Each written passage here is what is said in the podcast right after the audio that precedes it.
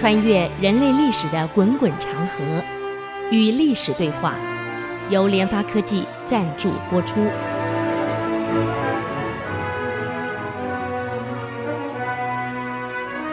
这里是 IC 之音竹科广播 FM 九七点五，您所收听的节目是《与历史对话》，我是刘灿良。那么我们上个星期呢，给各位介绍到安禄山攻下洛阳以后呢，在潼关受阻，两度受阻，一度是高仙芝、封长清，一次是哥舒翰。可是这三个人可惜啊，在奸贼。边令臣跟贪婪的杨国忠啊，这个错误的指挥之下、指导之下啊，逼得哥舒翰这个本来是以逸待劳的，可以战胜的，硬要他出关迎战，结果完了，什么都毁了。这最后呢，不得不这个让唐玄宗啊，匆忙之间呢，从这个长安城出逃。想到四川去，啊，那么走的时候呢，只带着当时的杨国忠啊宰相，另外一个宰相韦建树，还有杨贵妃一家姐妹，还有太子等少数人，有禁卫军，啊，这个这个程玄礼，啊，当时程玄礼是龙武大将军，率领这个禁卫军保护他们走了，啊，那么你想想看，从这个。长安现在西安出发，要到蜀地去。现在很快啊，高铁飞机很快啊，当时不可能啊！你想想看，大部队走那个路本来就很窄，以前没有这么宽的马路，哎，六军前进，再加上长安出逃的百姓，那不是一两个，是几十万啊，满路都是人啊，一起逃啊，嗯。所以一行人啊，跌跌撞撞，跌跌撞撞，啊，这天没亮就出来了，一直走到了咸阳的望贤宫，啊，咸阳当时这个唐玄宗他休闲的地方啊，这个休息游乐地方盖了个宫殿，叫做望贤宫，啊，从黎明出发到了咸阳，走到他两腿发软啊，好累，好辛苦啊，你想。这些宫女也好，嫔妃也好，王子也好，公主也好，哪里是劳动人口出身的？走不了这么长的路啊！啊，两腿发软，加上肚子又饿，沿途没有一点吃的东西，走的时候匆匆忙忙走，没带多少粮食。因为什么？他们总以为出来以后呢，各地方有县官通报各县官各地方的这个。首长啊，干部会给皇家准备食物。太平时候是这样，没错啊。皇上出门哪有带粮食的？走到哪里是用到哪里，吃到哪里。各地方的官员一定会出来接驾，准备丰盛的食物啊。所以当时唐玄宗出来的时候，也以为沿途各地有官员在嘛，所以坦白讲，没有带什么粮食出来。饿的路都走不动，两腿发软了啊！各位，哎呀，到了咸阳了。本来以为咸阳的这个地方官会出来接待啊，让大家好好饱食一顿，让三军吃饱啊，自己可以好吃一顿。没想到沿途各县的县令早就跑了，弃官而逃。当什么官啊？啊，当时当县官的时候。这个拿他的钱、薪水、乌来的钱，所有整理打点一下，粮食带着，举着一家老小，啊，所有一切带着都跑掉了。沿途没有一个行政官在，所有各县城空无一人，全跑光。不但是官员跑了，老百姓跟着跑了。嗯，所以一路走到咸阳，沿途没有一口饭可吃，啊。连水都没得喝，又渴又饿又累，啊，都走不动了，怎么办？嗯，一路上，连个招呼的人都没有，连个接待的官员都没有，嗯，也没有任何官员前来这个哎，给皇上问候一下，一个都没有，跑光了。这跟太平时是完全不一样。第二天中午了，整整饿了一天没吃饭啊。第二天中午了，早餐也没吃，晚餐也没吃，前一天也没吃。这玄宗实在忍无可忍了，让杨国忠去找吃的，去找点吃的。啊，朕快受不了了，又渴又饿又累，怎么往下走？杨国忠没有办法，到外面街上啊找了个杂粮店，还好有个店铺老板没没没有关，没有走，就买了一些糊饼。所谓的糊饼啊，就是杂粮做的饼，很粗糙的呀。哎呀，带着这个糊饼回来，献给皇上。那么沿途一些老百姓没有走，老百姓也听说皇上来了，经过这里的，啊，也出来看看皇上长什么样子，啊，也顺便带一点食物过来。不过兵荒马乱的，坦白讲，哪有什么吃的？老百姓家里也没那么没那么有钱啊，所能带的就是家里剩下的粮食，一些粗粮。啊，几颗豆麦所煮出来的豆麦饭很粗糙的，连菜都没有送上来了。嗯，养在深宫里的这些王子、公主、嫔妃，哎呀，你想想看啊，养尊处优啊，哪有过过这种日子呀？啊，哪有看过这么粗的食物啊？根本咽不下去呀。但是又怎么样？饿了两三天了，啊。拿了一瓢水，粗粮也很好吃啊啊！所以你想一想，当时这个朱元璋在穷困潦倒倒下去的时候，两个乞丐把他揪到庙里面给他吃什么？各位恐怕还知道啊啊！什么翡翠什么，我不会背的，很多人都很清楚啊。等到了这个当了皇帝以后，又把两个乞丐请过来，当场让他再做一次啊！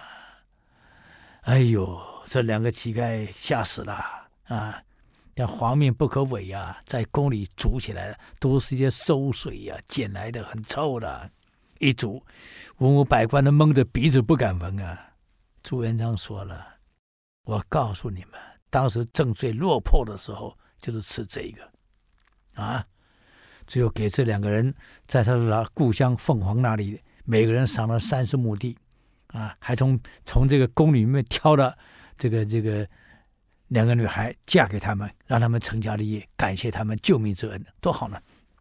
所以皇上饿到这种程度，这些王子也顾不那么多了，有粗粮也得吃的，抢着吃的，没办法，抢得干干净净啊！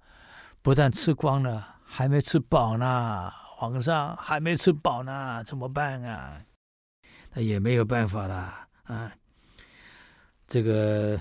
唐玄宗看着这个光景，看着盘里面那些粗粮，这些皇子们、皇孙们、嫔妃们抢了个精光，啊，就简单喝点水，自己也吃了几口啊，眼泪流出来了。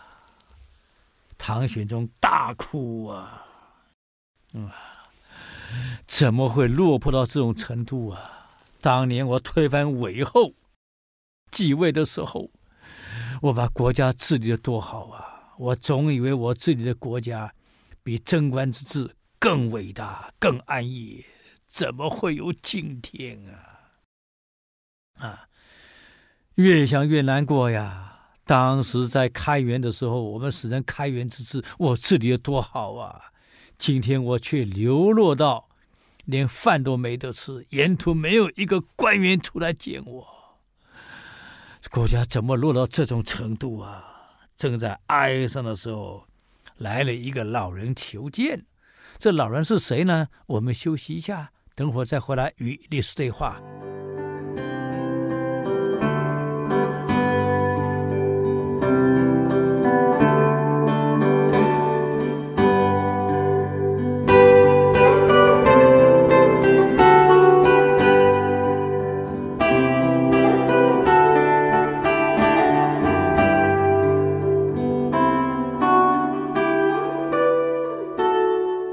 欢迎回来与历史对话，我是刘灿良。刚刚讲到这个唐玄宗大哭啊，我想其实每个帝王这个时候都会哭，你想一想，从最高点摔到最低点，当时开元之治所建立的盛世远超过贞观啊！当时皇上不管到哪里，多少官员在接待你，多少官员出来迎接你，不管去哪里啊，多伟大呀！而今天闹到这种地步啊，没人理，没人管了，沿途的官员跑光了啊！本以为出来沿途有人接待。有人给饭，啊，不管是部队、皇家的人都可以吃饱。现在结果是饿成这样子，什么都没有。各位，哎，能不见景伤情吗？哭了。这时候来一个老人求见，历史上记载这个老人叫郭崇景，姓郭，啊，随从的从，谨慎的景，一个老人家。六七十岁的老人来了，嗯，那么玄宗也没办法，落魄到这种程度，老百姓想见他也得见啊。这个老人家一见到皇上，很不客气哦，啊啊，皇上，今天不是你跑到这儿来的问题啊，我们也流离失所呀。本来一个安居乐业的社会，当年。你刚当皇帝的时候，啊，姚崇、宋璟为相，你爱人民，处处为人民着想，啊，创造了以后历史所记载的开元之治，远胜过贞观的盛世。我们安居乐业。我今七十几岁了，啊，皇上，我还大你几岁呢？我是托您的福，享受到现在。啊，从你开元到这里到现在，现在不过天宝十四年、十五年，啊，国家就危乱到这种程度。安禄山包藏祸心，故非一日啊，已经不是一天了。他要反，是人尽皆知的事儿，连民间都知道，我们都知道，估计朝中。也有很多人向你报告了，提醒陛下了。陛下，你不但没听，还把这些真正为国家、为朝廷的人、为您的人给杀了。谁在你面前举发安禄山，你就杀了谁。现在证明了这些忠党爱国之士对，还是安禄山对？啊？皇上，嗯，今天安禄山有机会得逞，奸计能得逞，叛乱的得逞，都是你老衲昏庸所致啊！我大胆冒昧的讲这句话呀，你可以杀我。当年姚崇、宋璟在的时候，数度谏言直言，你都能接受。你都听得下去，啊！一个真正明君，一定能包容纳谏。当时皇上你做的多好啊，包容纳谏，导致天下太平。我这个七十几老人，才能从年轻活到现在，就托皇上您这个建立的太平盛世所托的福报，我才有今天。我的福是皇上你给我的，我现在才敢大胆的来跟你讲这些真话呀。可是天宝以后，李林甫之后，皇上您老啊，年轻时候的壮举、壮志没有了，包容纳谏之心没有了，一切为人民的心没有了。完全沉迷在自己所创造的盛世，踌躇满志，啊，不思进取了，导致今天朝中满城都是阿谀小人，天天跟你讲的哪一句是真话？皇上，你再想一想，能保护你的，我们大唐的三位大将军现在在哪里？生手都分离了。高献之谁杀的呀？封长清谁杀的呀？哥舒翰谁杀的呀？不都是您老人家吗？你要英明，这三个大将不死，潼关不丢，哪里会至于死啊？你哪里会皇上会流落到今天啊？连个容身的地方都没有啊！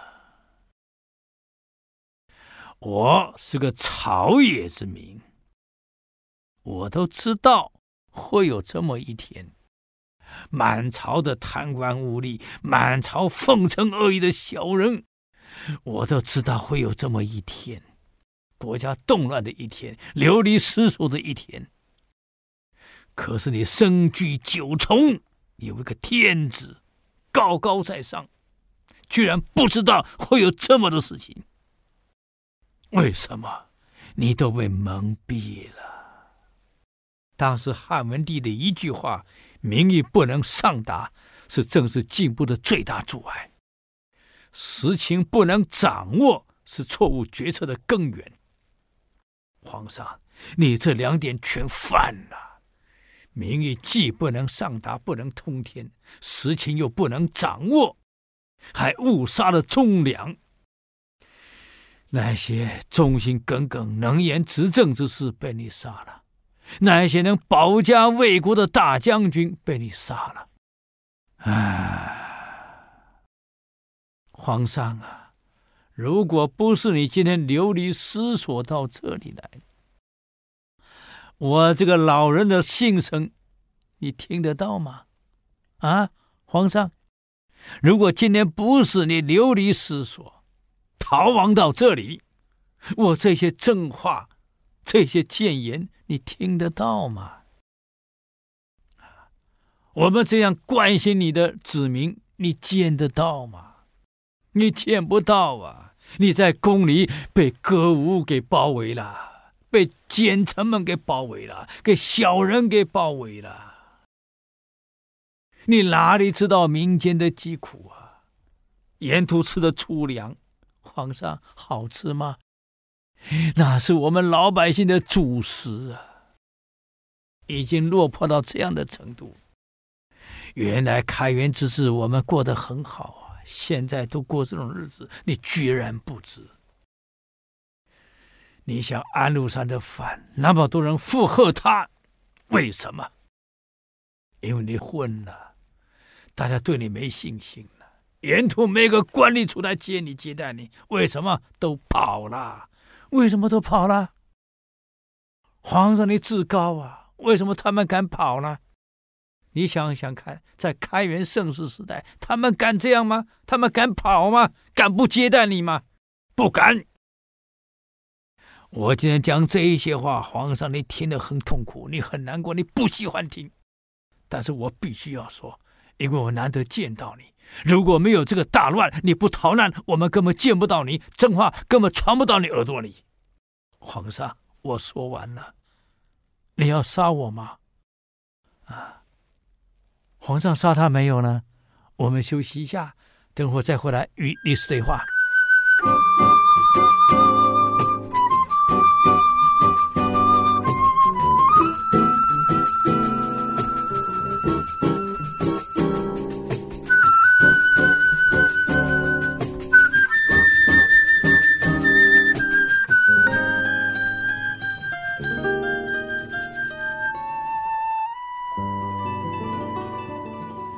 欢迎回来与历史对话，我是刘灿良。刚刚我们谈到郭崇景这位老先生给皇上讲的这一段话呀，很激烈啊，很激动啊。你想想看，如果在宫里这个郭老给他讲这一段话，我早砍掉了，杀掉了。各位哪敢对皇上讲这么刺激的话啊？可今天不一样，你落魄到这儿了啊！人家给你带点食物来，你也感激人家。嗯，天下没有白吃的午餐呢，吃了我的饭就听我讲几句真话。各位，只能把皇上骂醒了，可是已经晚了。啊，真是国破山河在，城春草木深啊！啊，敢说花溅泪，恨别鸟尽心啊！你想想看，唐玄宗被这老人家教训了一顿了，满脸通红啊，流着泪啊，低下头，很小声的说：“老人家，此事朕不明啊，我的错呀，我昏庸啊，啊，我后悔也来不及了，老人家。”这话，你要早在几年前我听到，哪至于此啊？老人家说，几年前也有人跟你说过，可惜被你杀了。几年前你哪听得下呀？现在你没有办法了，我才来赶过来跟你讲这些话。皇上，我知道你难过呀，我知道你痛苦啊，我知道你后悔啊。皇上，你以为我们老百姓不痛苦、不难过？一个好好的日子，皇上您流离失所，难道我们老百姓不流离失所？贼兵所到之处，烧杀掳掠，我们都清楚。历史以来，这是规则，能不逃吗？你现在逃到四川，我们怎么办？我们也得走啊！我一家老小，一族老小，也背着包包准备走，总不能在这等死啊！皇上，你走了，部队走了，谁保护我们？国难到了，全国人民都得承担啊，这是共业啊！皇上啊！哎呀，唐玄宗大哭啊！老人家，我对不起你们啊！我对不起你们。我真是昏了头了，啊！没办法，老人家走了。唐玄宗望着老人家的背影，擦着眼泪。这就是我的子民。几年前我要能听这个话，要能听得进去，能包容纳谏，何至于此？所以各位，我们都很清楚，一个好的领导人，一定要礼贤下士，一定要包容纳谏。啊，这种话，你看每一朝都会发生，每一朝都有人讲，可每一朝都有人被杀头，啊，每一朝都有人被罢黜，这种真话，啊，我们当在公司当老总也是一样，员工跟你讲真话，你不一定听得下去，不舒服啊，各位，所以啊，我们都知道，哎呀，良药苦口，忠言逆耳，每个人都懂，可真的是忠言到的时候呢？逆耳的时候呢，我们脾气来了，我们慢心来了，各位，我们接受不了，所以这个我慢、我执、我见，要不能戒掉。所有忠言，我们听不下去。忠言一旦听不下，组织一定要动乱，一定要衰败，这没办法的啊！哎，所以呢，我们要看看。中间这一段话，从郭崇景这个老先生给玄宗讲的这一段话，我们学到了多少？我们体会了多少？历史不是让我们去背年代、去背人名，是让我们从里面学到各种经验，作为我们为人处事的经典。啊，我们不能犯一样的错呀！哎呀，唐玄宗没办法，稍作停留以后又得赶路了。嗯。到了半夜，玄宗的人马赶到了京城，啊，又是一个县城。玄宗以为到了京城以后，县令或许会在吧，这样可以安顿我们吃住了。啊，没想到到了京城，整个城门口是开的，门是开的，全城东西南北四个门都是开的，没人。一进了城以后呢，哪里有人啊？老百姓都跑光了，县老爷早就不在了。哎，没办法，只能在京城过夜了。可是又饿得慌，又走到半夜，饿得慌怎么办？士兵也饿啊，士兵也饿得走不动路了，怎么保护皇上？怎么打仗？还好，城里面老百姓的家里人跑光了，可是炊事的工具还在。有些人家里呢还留了一些米粮，管不得那么多了啊！每一家每一户所有的米粮有剩下的，管理是粗粮什么粮，全拿来能煮的都煮了。啊，士兵们勉强胡乱做点东西果腹。当天晚上，大伙在京城过夜。嗯，可惜全城找不到烛火，黑漆麻乌的，怎么办？也管不得那么多了，什么皇上、嫔妃，什么士兵、贵族啊，老百姓全和在一起取暖睡觉去了。哎，没办法了，嗯，都已经秋天了，嗯。第二天，唐玄宗一伙人来到了马尾驿，就是今天我们还在还走到陕西啊，还没走出陕西啊，啊，这个新平县的马尾镇，啊，六军将士是又饥饿又疲惫呀。昨天。在京城县老百姓家里所能找到的食物，勉强裹了一点腹啊，又走了这么多少天啊，走到了马尾驿呀，疲惫不堪啊！我告诉各位，人啊，在饥饿疲惫的时候，脾气好不好？来，各位你们想想看，脾气一定不好嘛！啊，跟六军走了多年，饭都没得吃，饿得快受不了了啊！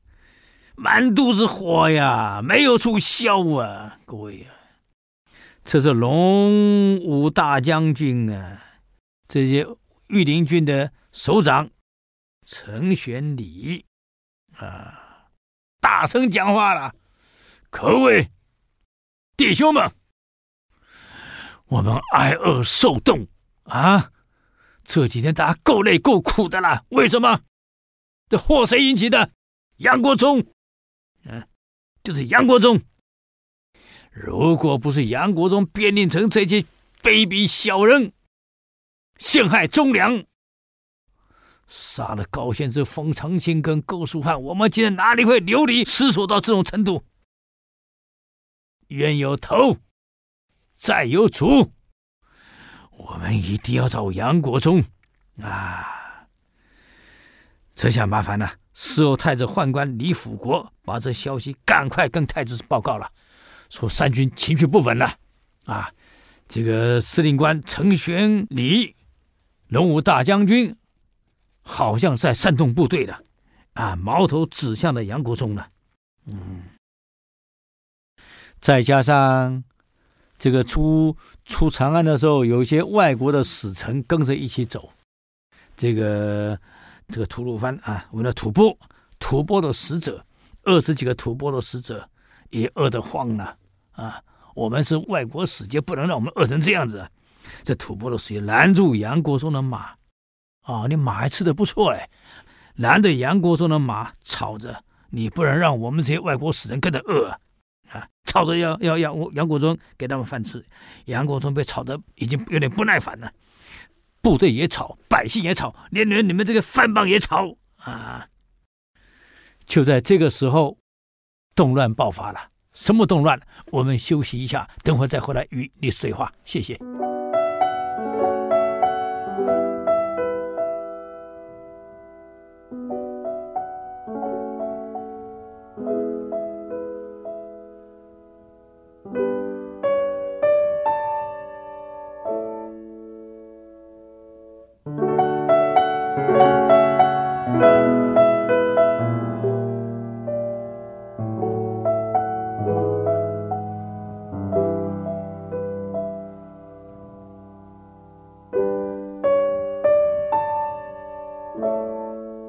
欢迎回来与历史对话，我是刘灿良。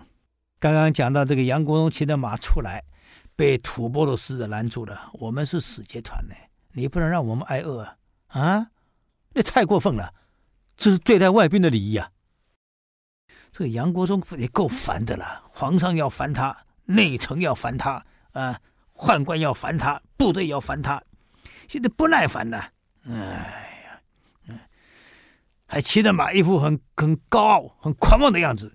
没想到这些士兵早就被陈玄礼给煽动了。啊，今天的祸谁引起的？杨国忠冤有头，债有主，找杨国忠算账。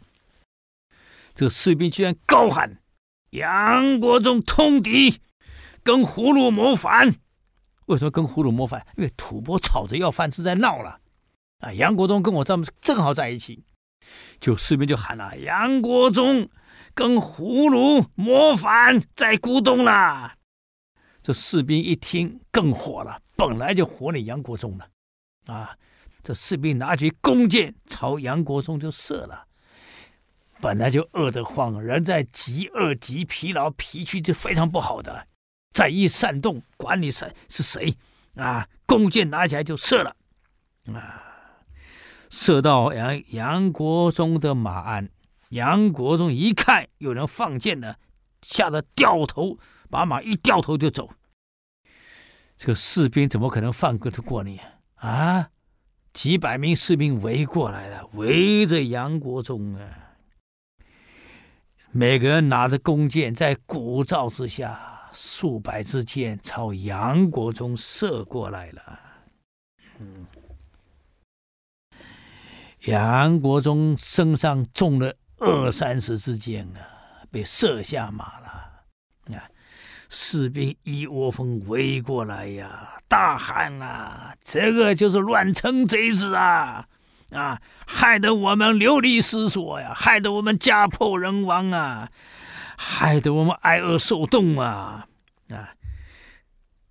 大伙怒火高烧啊，把射死杨国忠拉起来干什么？肢解掉了，居然把杨国忠给肢解，脑袋砍下来，拿一个竹竿把他脑袋插在竹竿上，啊，挑着杨国忠的脑袋，啊。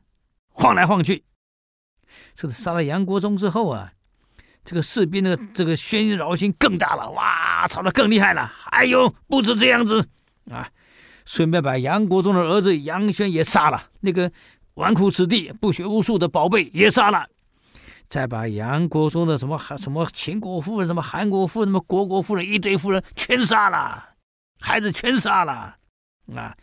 这个外面是鼓动啊，杀声震天啊！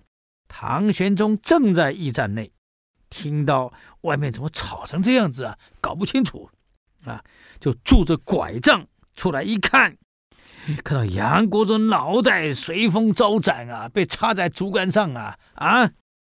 大吃一惊啊！他赶快慰劳军士啊，你们平息啊，安静下来呀！啊，要招部队入营，可是没有一个部队听他的，都不理他。还每个人手都拿着武器，啊，眼露凶光啊，狠狠地望着皇上。唐玄宗非常生气呀，造反了，叫高力士呢去问他们什么意思，怎么回事，让高力士去了解一下。带头杀杨国忠的程玄礼说了，进来了，跟高力士说：“公公。”杨国忠谋反，杨贵妃更不适合留在宫里。愿陛下脑袋清楚一点，割舍恩爱，将杨贵妃正法。啊，为什么？所有士兵痛恨杨国忠卖国，痛恨杨国忠误国。痛恨杨国忠陷害忠良，杀忠良，才让大家家破人亡、流离失所到这种程度。现在士兵们把杨国忠杀了，也恨杨贵妃呀！啊，你回去给皇上讲，杨贵妃一定要死。这个唐玄宗做梦都没想到啊，所以撑着拐杖。出来了，一句话都没说呀，喃喃自语的说呀：“这件事朕自会处理，贵妃的事我会处理。”当时京兆师魏鄂上前跟皇上说：“皇上，今天众怒难犯，啊，安危就在顷刻，就在旦夕之间，陛下。”你要赶快决定啊，要不然一旦兵变，连皇上你都保不住啊！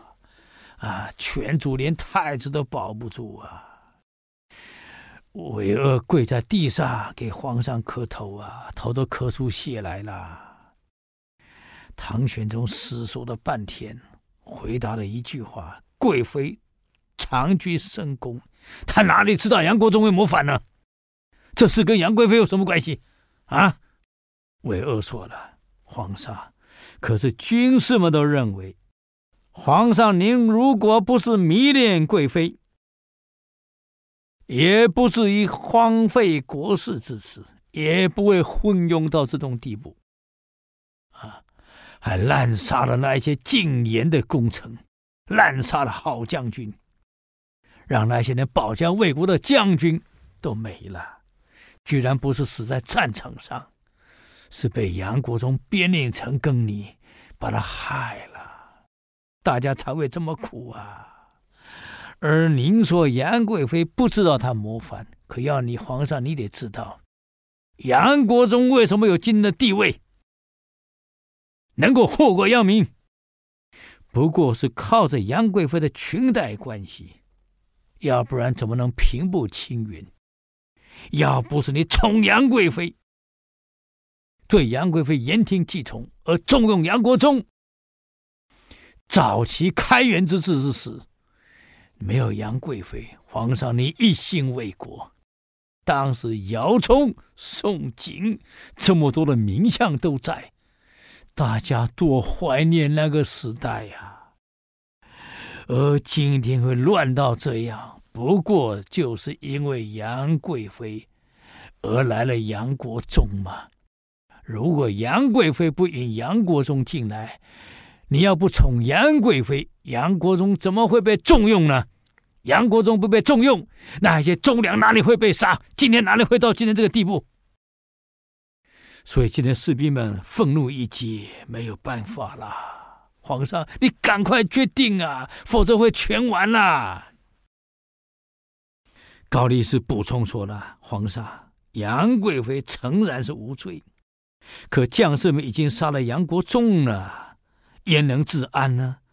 陛下，你谨慎再考虑一下。事已至此了，皇上，你赶快决定啊！连高力士都讲这个话了，玄宗没有办法了，只好命高力士带着杨贵妃到了佛堂，啊，他们信佛啊，把杨贵妃给縊杀了，停尸在一庭。军士们看到杨贵妃的尸体，才平息众怒，整个军心才稳定下来呀。哎，你想想看，一个好皇帝，开元之治，晚年会如此昏庸、沉迷到这种程度，导致整个政治腐败。如果唐玄宗能保留当时的英明，开元时候的清醒脑袋，啊，能够纳谏，能够包容。哪会至于此啊？好，那么我们今天给各位好朋友就讲到这里。如果对我们的节目有什么建议，欢迎到 IC 之音网站留言。我们的网址是 triple w 点 ic 九七五点 com。与历史对话，我是刘灿良。我们下周再见，谢谢各位。